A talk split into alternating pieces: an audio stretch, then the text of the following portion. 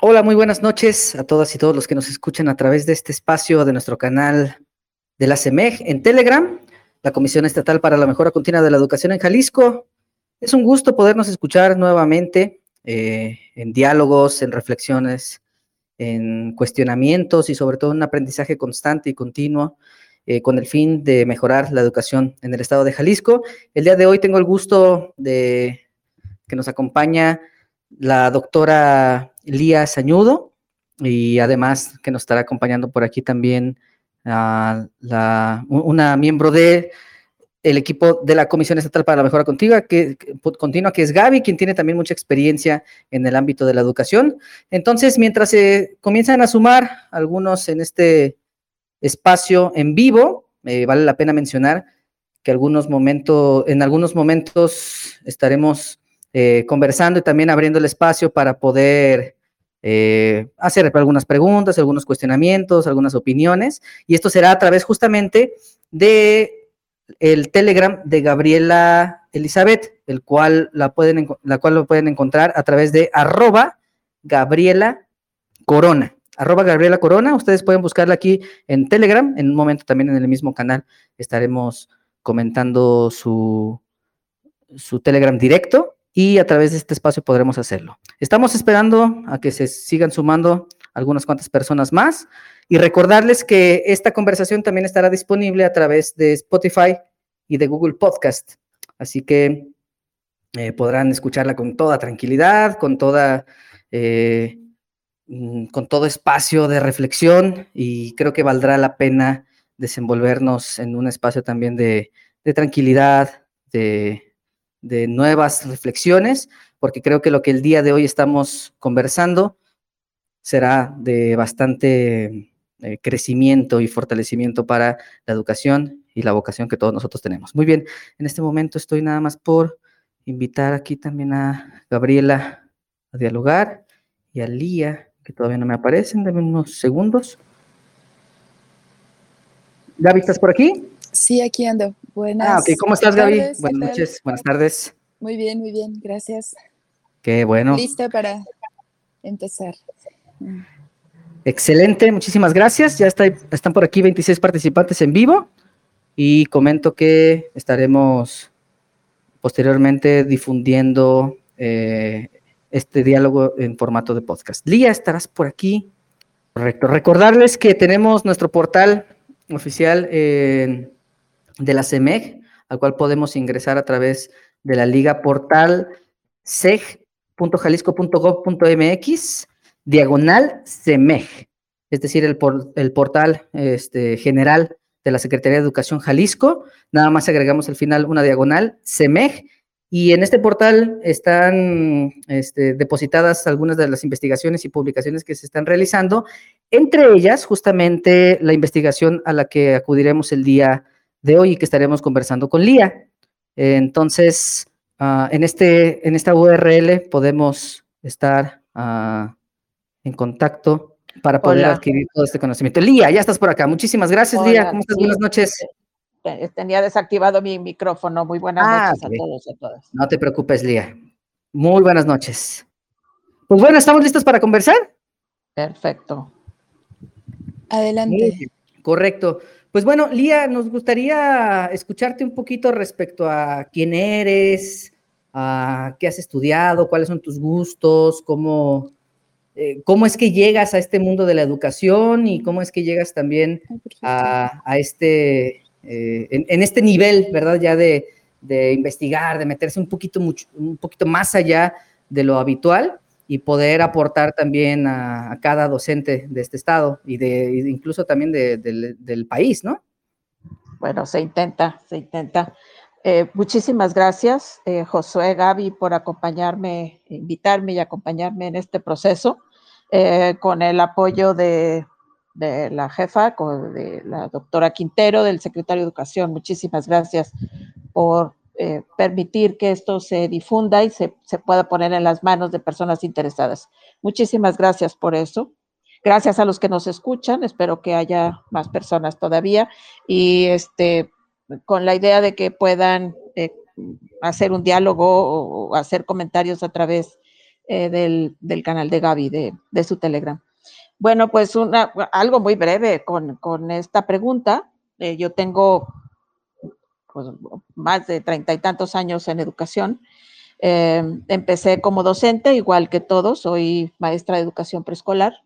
Y de ahí fue, fui acumulando estudios hasta llegar a, postdoctorados. Y el, desde un principio en mi, en mi trabajo, desde muy joven, eh, yo empecé a incursionar en investigación, desde la práctica concreta en, preescolar. Y de ahí empecé a, a, trabajar en asunto de tratar de hacer, de practicar, de hacer cosas en investigación hasta la fecha. Así es que eh, mi trayectoria ha sido eh, básicamente en los posgrados, la mayor parte de los años. trabajo en investigación, alrededor del cual articulo el resto de mis actividades, como son la docencia y la distribución del conocimiento, a través de experiencias, por ejemplo, como esta. Genial, Lía. Eh, qué gusto escuchar todo esto. Y, bueno, justamente en el marco de todo lo que nos comentas, uh, surge una investigación muy interesante, ¿no? Que es justamente lo que, el tema que nos compete el día de hoy. Cuéntanos un poquito, ¿cómo es que se fue dando esta idea, este sueño, este espacio, y eh, que bueno, ya hablaremos de manera más específica, ¿no? Sobre el desarrollo y los objetivos y, la manera en la que se fue desenvolviendo la investigación. Pero, ¿qué sucedía? ¿Qué pasaba? Eh, ¿Qué, qué, pensabas en aquel momento? ¿Cuál era la situación contextual que te llevó a desarrollar este, esta investigación? Pues mira, una, un, un, momento coyuntural en la, en la educación en el, en el país, en el sentido de que este, había una situación con mucha crisis, con mucho cuestionamiento y demás con respecto a la aplicación de la normatividad sobre evaluación en los docentes, tanto para el ingreso como para la promoción docente. Eh, había, una, había situaciones que ustedes ya conocen, que son absolutamente, en, muchos casos, muy respetables y absolutamente eh, respetadas y justificadas. Eh, pero en, en, ese ámbito tan convulso, tan difícil, tan de tanto cuestionamiento, eh, nos empezamos a preguntar, un equipo, equipo base de investigación, digamos, nos empezamos a preguntar acerca de qué era lo que pasaba con aquellos profesores y profesoras que se habían unido, que habían asumido la evaluación, se habían presentado con éxito y habían obtenido su ingreso y o su promoción docente a través de estos mecanismos. Y en el sentido de que la mayor parte de, las, de lo que se escuchaba en, general en los medios de comunicación, en, diferentes eventos, era eh, la, parte como el cuestionamiento de la parte negativa y punitiva de la evaluación. Entonces nos preguntábamos qué estaba pasando con otra parte que estaba silenciosa y que eran precisamente aquellos profesores que tenían prácticas eh, muy reconocidas, muy exitosas, pero que eh, como parte de eso, de ese proceso, habían estado en este asunto de la evaluación. Así es que nos dimos a la tarea de, averiguar dónde estaban y de eh, cada uno de los, las investigadoras, estar eh, constantemente en su práctica cotidiana, registrando, observando y viendo qué era lo que estaban haciendo y de qué manera lo hacían. Em, ese fue básicamente el arranque. Estamos hablando de la, de la última, si no la penúltima, lo recuerdo bien, de los fondos eh, de convocatorias del Instituto Nacional para la Evaluación Educativa, eh, poquito antes de que terminara el sexenio. Así es que tuvimos la, fortuna de, poder tener acceso a fondos para hacer esta investigación a partir del cual pues se nos facilita la vida. Eh, después de esta investigación, no sé si, no recuerdo si hubo una más, pero ya se cerró el fondo y como ustedes saben, también se cerró el INE. Así es que tenemos esta, esta enorme ventaja de que eh, pudimos hacer este trabajo y que espero que sea y que, útil para todos y para todas.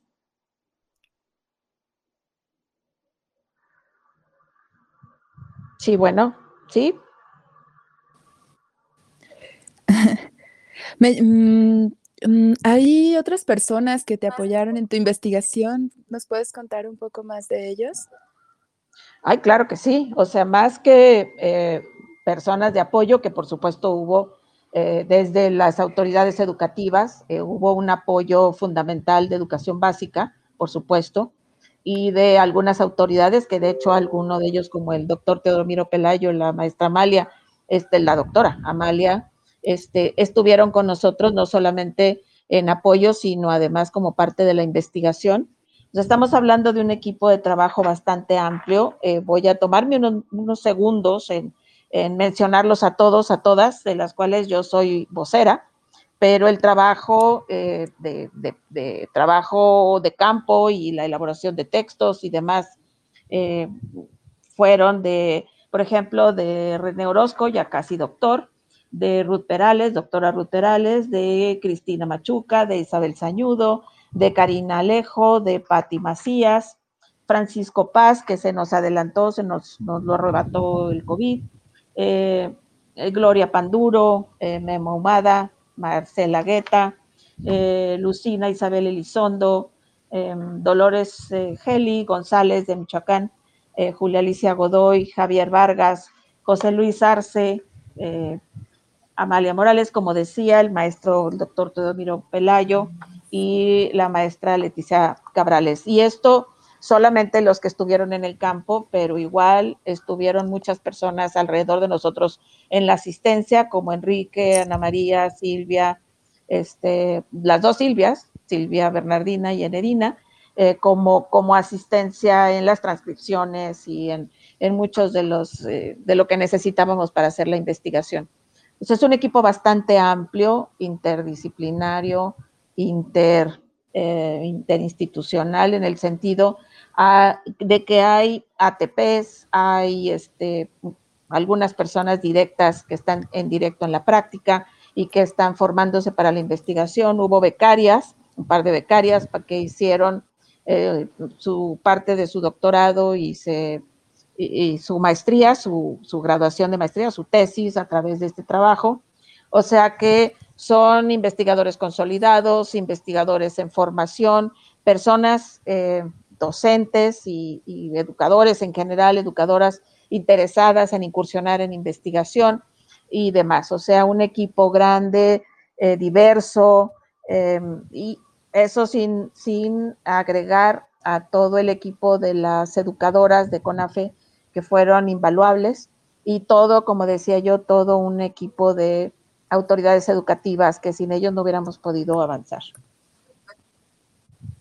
Eh, me parece muy interesante. ¿Sí me escuchan? Hace un momentito creo que... Bueno, yo sí. Ah, muy bien, hace un momentito me parece que mi micrófono falló, pero me parece muy interesante eh, justamente comentar la, diversidad, ¿no? De nombres, entonces esto implica también una diversidad de oportunidad de pensamiento, de reflexiones, este, de, un diálogo abierto, ¿no? Y que se vuelve un ejercicio justamente cercano, ¿no? A, las realidades, a las necesidades y, a, todo lo, a, todo lo que va surgiendo en cada persona, ¿no? Y en cada cabeza. Es correcto, así es.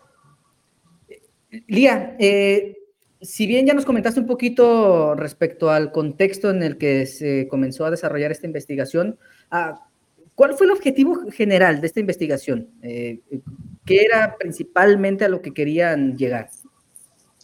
O sea, claro que el asunto de la evaluación era como, como, el, como el escenario de fondo y que y, y, lo sigue siendo en el sentido de que en ese momento había una normatividad bastante clara y, dirigida hacia el asunto de la evaluación.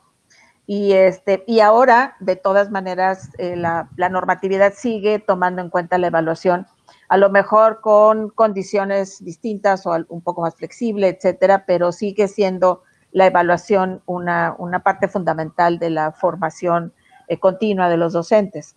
Pero eh, en este escenario de fondo interesaba muchísimo estudiar la, práctica de los, de los educadores, las educadoras. Esto, cuando hablo de educadores, me refiero a todos los que estamos involucrados en educar, se hace, se hace ATPs, eh, autoridades, docentes, directores, directivos, etcétera. Entonces, cuando hablo de educadores, educadoras, no me refiero al nivel, sino me estoy refiriendo a todos los interesados en educación, eh, que estamos aquí porque ese es nuestro trabajo, a eso nos dedicamos. Entonces, la idea era como caracterizar la práctica de, de casos que fueran reconocidos por su contexto, por su ambiente, por sus autoridades o por los padres de familia, la misma comunidad educativa como casos exitosos. Eh, y estamos hablando del periodo ya de hace algún tiempito, del 2014 al 2016, y son docentes que eh, ingresaron o que se promovieron eh, como subdirectores, directores, asesores técnicos, pedagógicos, supervisores a través de la evaluación. Así es que lo que hicimos, más que pensar o tomar como foco la evaluación en sí, lo que hicimos fue empezar a entender y a recuperar eh, toda la práctica, todo el esfuerzo, todas las condiciones que, tenían estos docentes para poder enfrentar situaciones a veces eh, importantes con respecto a sus, a sus funciones. Oye, Lía, y mencionas en el título de la investigación las prácticas educativas exitosas. ¿Nos puedes compartir qué se comprende como prácticas educativas exitosas en esta investigación? Pues mira, eh, es, una, es una serie importante de, características que a mí me parece que no solo son de las de estas, de estos docentes, de estas ATPs, directivos, etcétera, sí, directores, directoras, eh, sino que en general hay, hay muchas personas en nuestro ambiente que, que tienen estas, estas características. Por ejemplo, que tienen un dominio curricular muy importante, que tienen interés por permanecer en, en, situación de aprendizaje, que quieren abonar a su formación profesional, inclusive tienen eh, estudios variados de diferentes cuestiones, escolarizadas o no, cualidades personales que se reflejan en lo laboral, en integración eh, de, los equipos de trabajo, se vinculan como parte de una institución, comparte las metas y objetivos con los demás. Es eh, muy común, la mayoría o todos, todas las personas que estuvimos en estudio eh, ponen en práctica el, liderazgo distribuido, por ejemplo, el trabajo colaborativo, y eh, con diferentísimos contextos. Había personas que llegaban eh, con una situación muy adversa eh, en sus lugares de trabajo por, por, porque habían llegado ajenos a la institución, a lo mejor, etcétera. Y había otros que los esperaban con, con mucha ansia, con mucha esperanza y con muchas expectativas. Y las dos cuestiones pues generaban una situación diferente de tensión y de trabajo de, alternativas y de estrategias. Eh, muy interesante lo que comentas, Lía, y abro nada más un paréntesis para recordar a todas y todos los que nos escuchan que pueden hacer comentarios, reflexiones o preguntas a través de, del Telegram de nuestra compañera Gaby el cual, la, cual la pueden encontrar como arroba Gabriela Corona o bien también aquí en el mismo canal acabamos de agregar el link directo hacia con ella, así que con toda libertad este, pueden escribir, dialogar, este, y sin ningún problema podemos este, abrir el espacio para el diálogo. Y, Lía, eh, regresando a esta temática, mm, me, llama la atención eh, esta conceptualización, ¿verdad?, de prácticas exitosas. Eh, ¿Podrías adelantarnos mm, a, manera de, aterrizaje, ¿no? ¿Qué, tipo de prácticas exitosas pudiste o pueden observar y que puedan escuchar los docentes, los directivos, asesores técnicos, pedagógicos, supervisores en este momento? Digo, entiendo que es una investigación muy exhaustiva, ¿no? Pero algo que tú puedas traer ahorita en el radar de manera práctica, aterrizada, que, que pueda tomarse como un punto de referencia para quienes nos escuchan en este momento en vivo o en el podcast? Sí, claro, con mucho gusto. Este, sin irme a los detalles y las cuestiones técnicas, por ejemplo, eh, yo te puedo comentar, eh, ya una, un asunto lo adelanté, en el sentido, en el sentido del, liderazgo, o sea, cómo es que el, eh, ejercen un liderazgo y una gestión del conocimiento de una manera muy consciente, muy, este, muy cercana a las personas, eh, con, mucha empatía, un trabajo de, eh, de cercanía y de comprensión eh, hacia el diferentes, de diferentes personas en la comunidad educativa, desde los padres de familia, los docentes, los estudiantes, etcétera.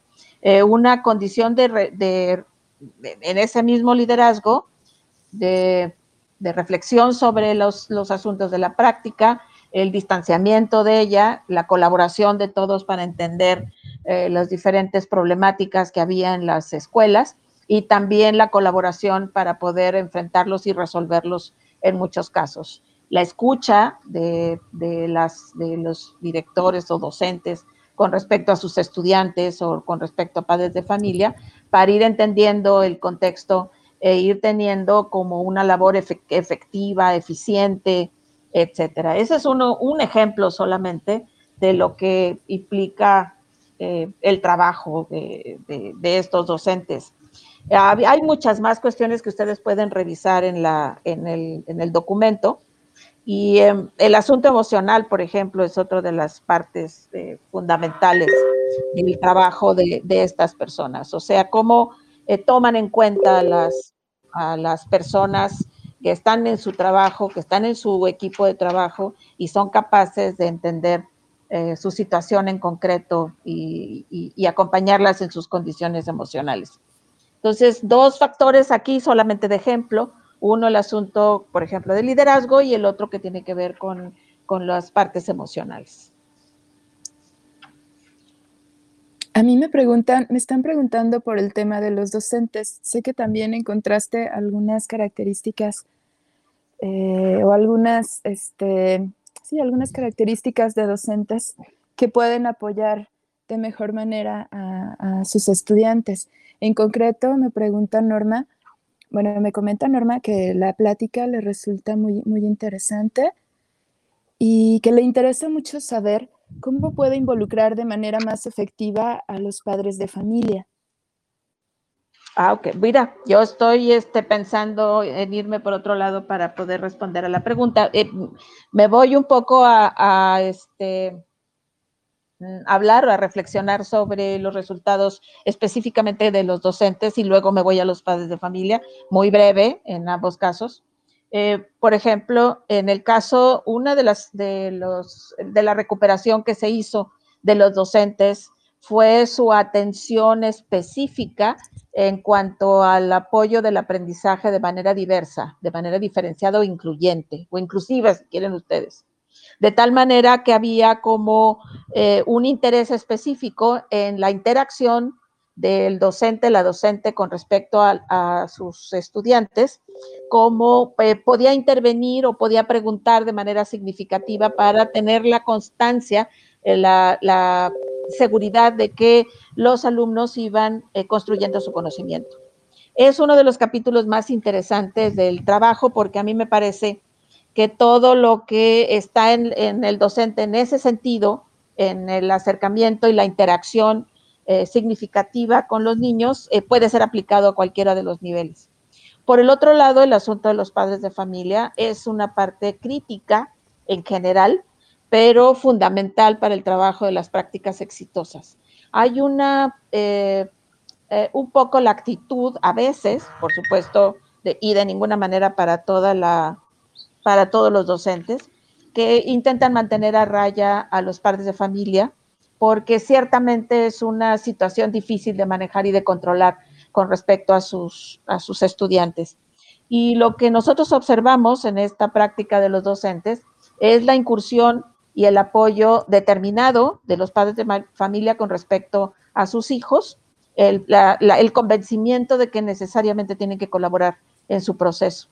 Este asunto lo hemos visto claramente en, eh, en la pandemia cómo es que las familias se han comprometido, se comprometieron con los procesos de sus hijos, a veces a costos muy altos, en muchos sentidos, y colaboraron con los docentes y las docentes para poder mantener o tratar de mantener el nivel académico de los, de los y las niñas, de los jóvenes. Eh, el asunto eh, no es un, punto menor.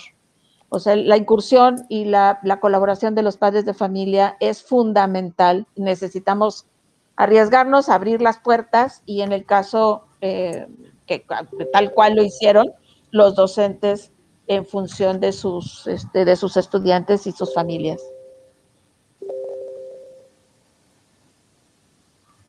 Lía, y bueno, este, comentando hace un momento que fue un ejercicio, digamos, de transición, ¿no? Entre la, de la transmisión, perdón, de la administración y luego eh, retomando un proyecto, ¿no? Actual que se ha denominado como Recrea y que tiene como fundamento eh, la metodología Pero justamente todo lo que se difunde, lo que se genera, lo que se trabaja, ha sido un trabajo muy, muy personalizado y muy en tierra en el CTE, ¿no? En el Consejo Técnico Escolar. Eh, yo quisiera preguntarte, dentro de su investigación y en la actualidad, ¿cuál es el valor del CTE, del Consejo Técnico Escolar, para las prácticas educativas exitosas? De hecho, hay un capítulo específico de eso.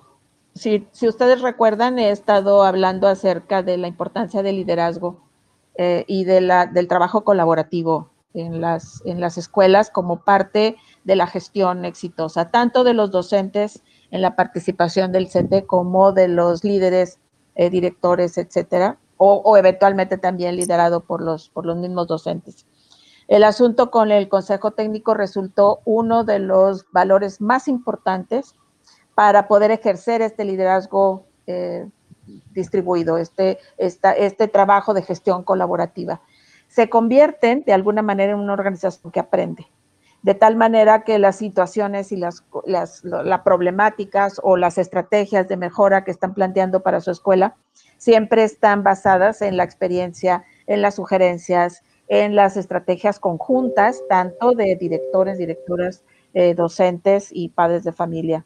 El, el CETE resultó ser un, un espacio y, un tiempo fundamental para hacer esto. O sea, era el lugar donde, donde se reflexionaba, se discutía, que a fin de cuentas ese es el espíritu del CT en, la base.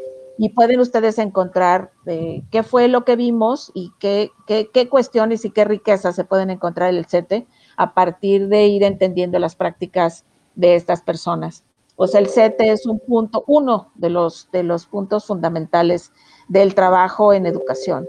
Creo que es, importante reconocerlo como tal y entender que, la, que su naturaleza nos permite ser una comunidad educativa eh, como corresponde, ¿no? Muchas gracias, eh, Lía. Tenemos en este momento algunas preguntas, algunos comentarios y reflexiones que han estado enviando a Gaby. Así que, Gaby, ¿nos podrías comentar algunas de las cosas que, que te están comentando? Claro. ¿Sí me escucha? Perfecto. Pues sí, por ahí te manda saludos, este, doctora. Eh, la maestra Linda García dice que te conoció en ICIDEM. Este, dice que le pareces un referente muy importante y una guía importante de las instituciones docentes dedicadas a la investigación. Dice que te admira mucho. Yo te qué quiero amable, qué generosa, muchas sobre gracias. algo muy, muy interesante que, que leí por ahí ¿Qué es la cadena de valor?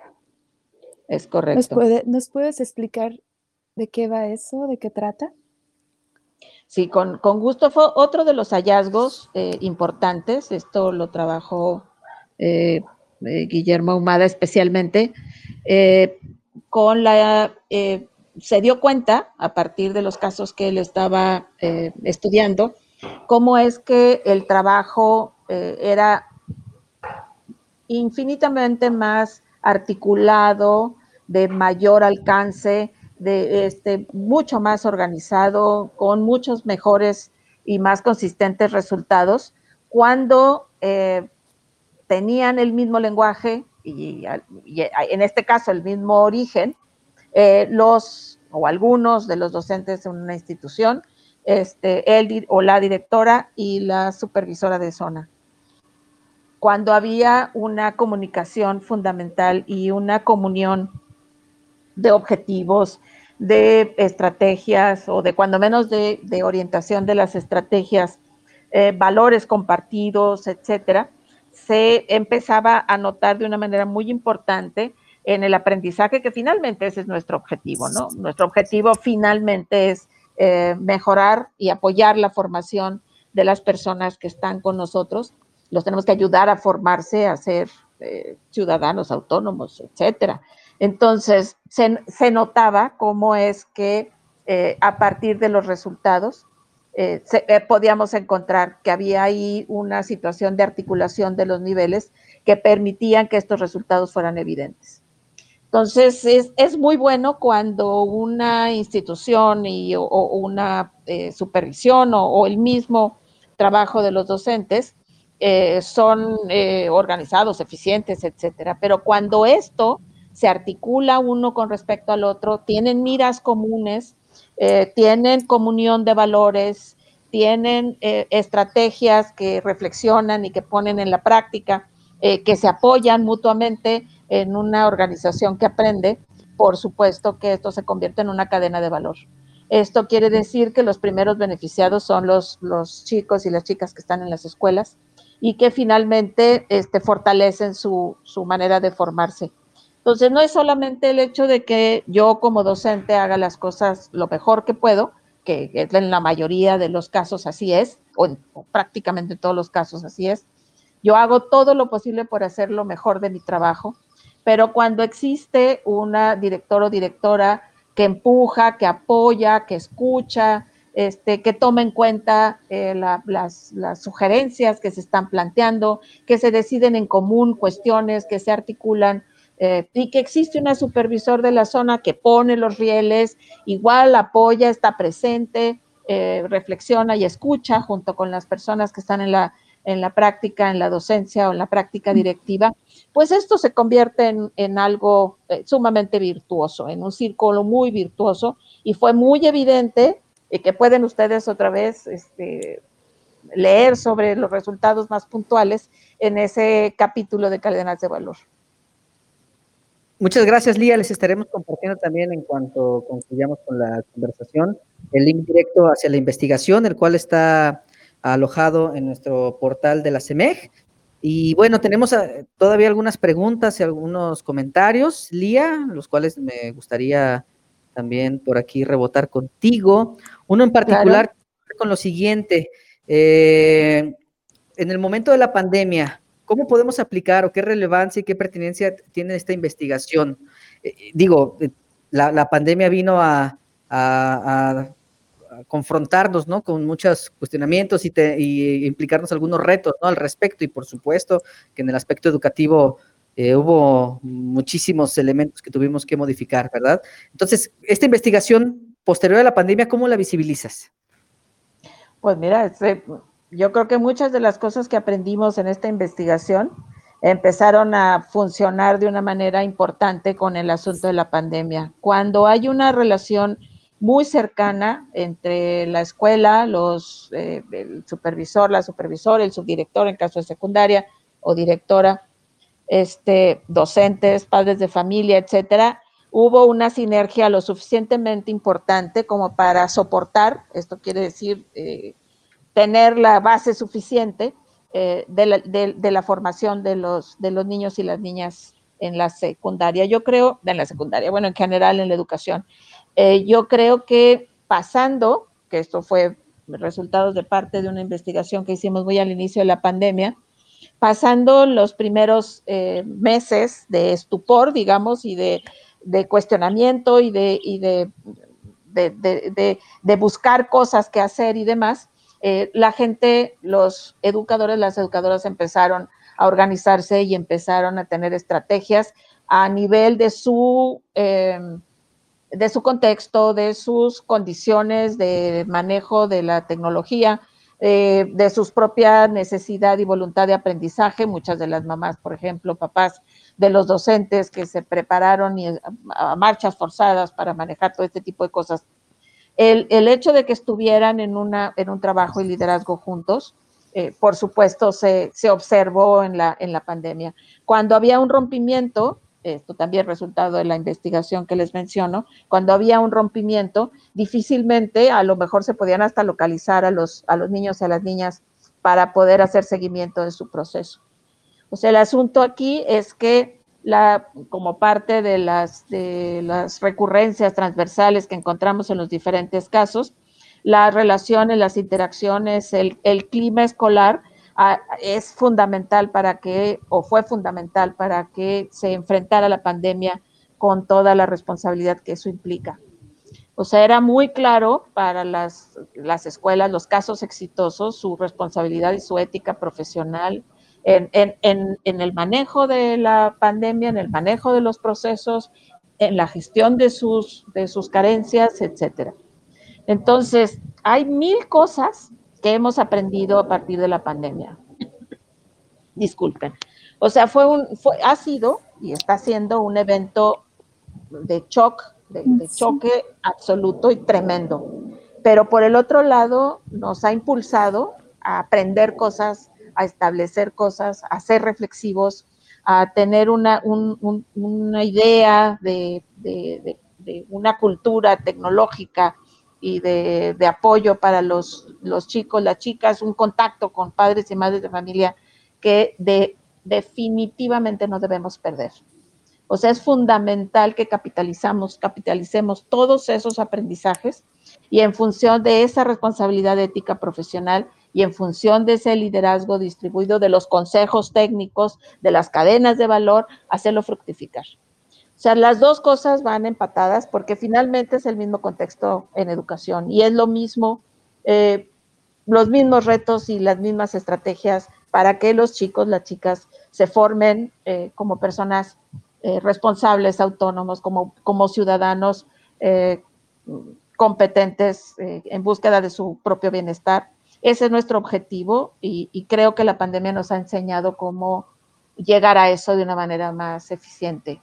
Y si a eso le unimos algunas estrategias como estas que estamos planteando aquí, creo que podemos tener eh, mejora educativa eh, evidente y permanente.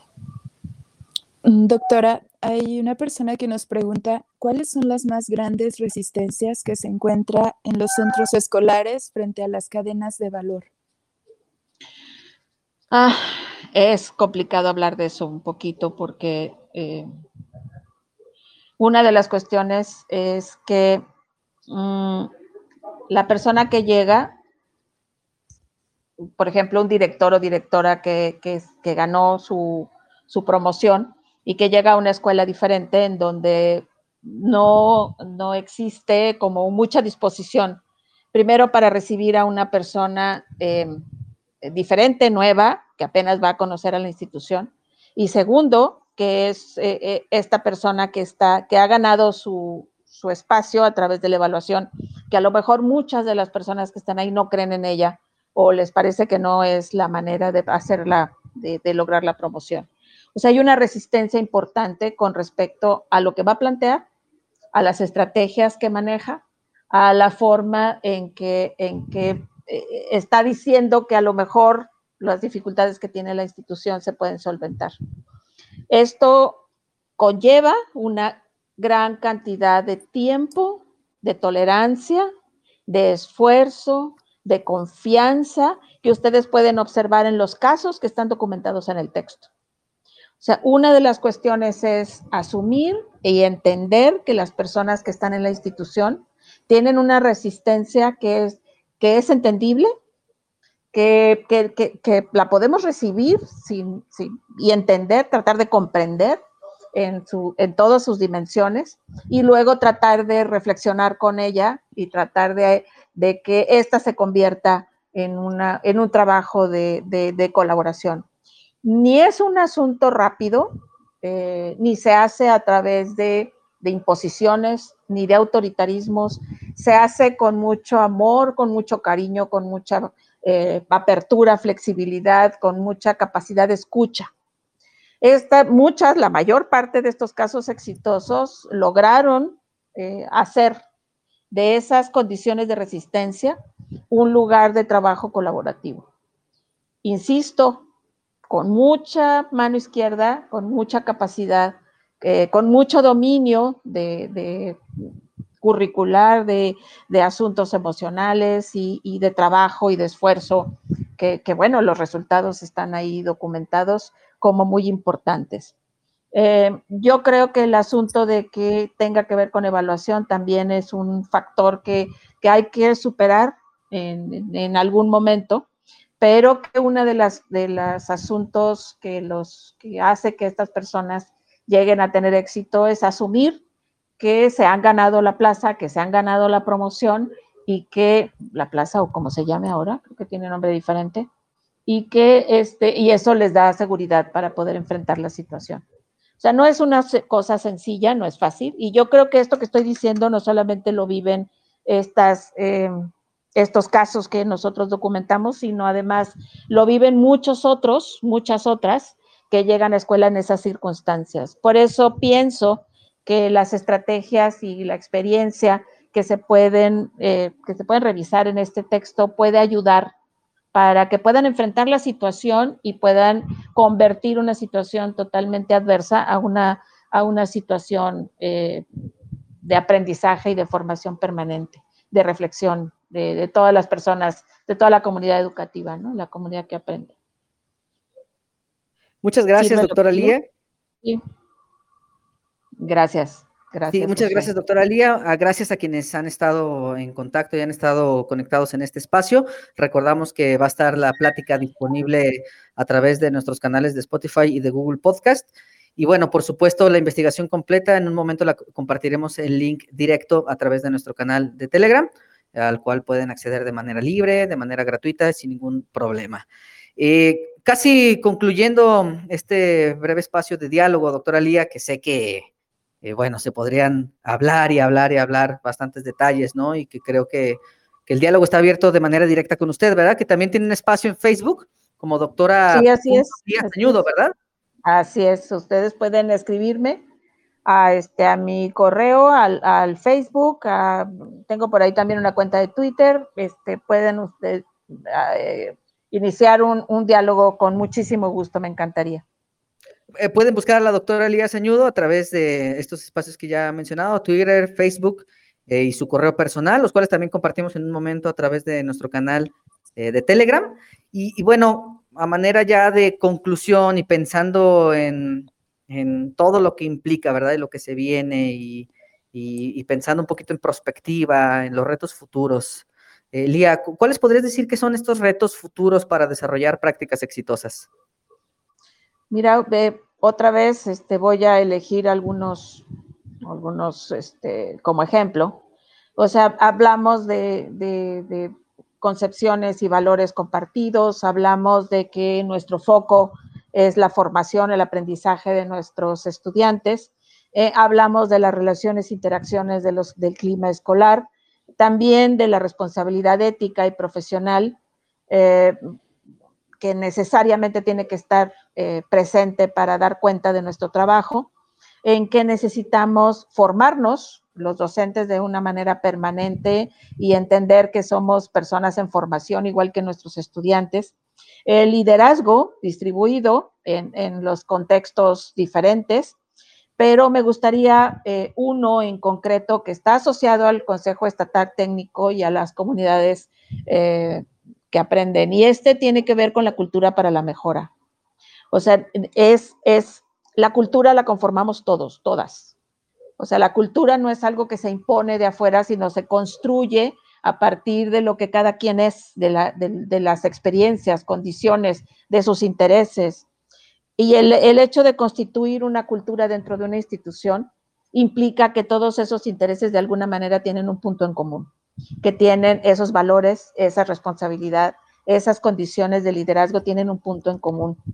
Entonces es, es absolutamente uno de nuestros grandes retos, es constituir esta cultura, primero, una cultura propia, específica de la escuela, en donde cada quien se sienta como en su casa de trabajo, en un lugar en donde se está desarrollando y está aprendiendo. Todos aprenden en esa cultura, pero además es una cultura para la mejora.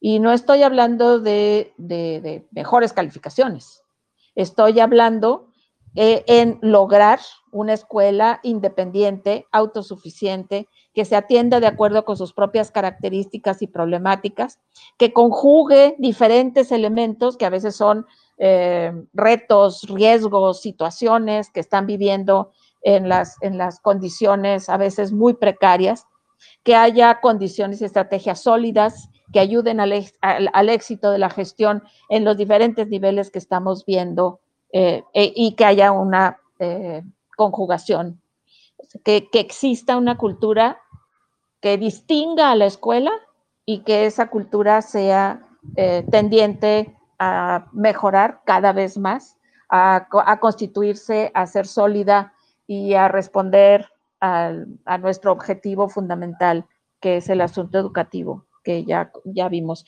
Creo que es el reto fundamental. Es muy complicado hacer esto, pero creo que es un asunto de voluntad y es un asunto de, sentarnos, dialogar, reflexionar, eh, dirimir nuestras, nuestras cuestiones y empezar a pensar que el centro escolar, que el centro educativo es nuestra casa de trabajo y que necesitamos eh, evolucionar y desarrollarnos junto con esa, con toda la comunidad académica en su conjunto. Creo que es nuestro mayor reto. Este, está asociado a muchas de estas estrategias, específicamente el Consejo Técnico, y este, no quiere decir que sea la panacea, ni muchísimo menos, pero ayudará, seguro ayudará. Pues les agradezco mucho el, espacio y el tiempo y, este, toda la gestión, eh, Josué, Gaby, de, este asunto. Eh, mi saludo a la doctora Quintero y mi agradecimiento. Ah, perdón, y agradezco a todos los que están aquí y están escuchándome. Eh, agradecería todavía más si hay algún comentario en alguno de mis, de mis espacios. Doctora, yo, yo en lo personal quiero agradecerte. Me parece un trabajo que nos puede servir de referencia. A mí en lo personal me dejó mucha motivación e inspiración para emprender mejoras en mis prácticas educativas como docente, como asesor técnico pedagógico. Y seguramente no soy la única que, puede aprender algo y motivarse al, al leer, al consultar este trabajo. Gracias, Gaby. Muchas gracias, Gaby, doctora Lía. Definitivamente, eh, en uno de los comentarios que realizaba, en el que todas y todos aprendemos de todos, y que bueno, este ha sido un bastión, ¿verdad? Y que debe ser un bastión en, la educación actual y lo que, lo que implica también el proyecto actual de educación denominado Recrea.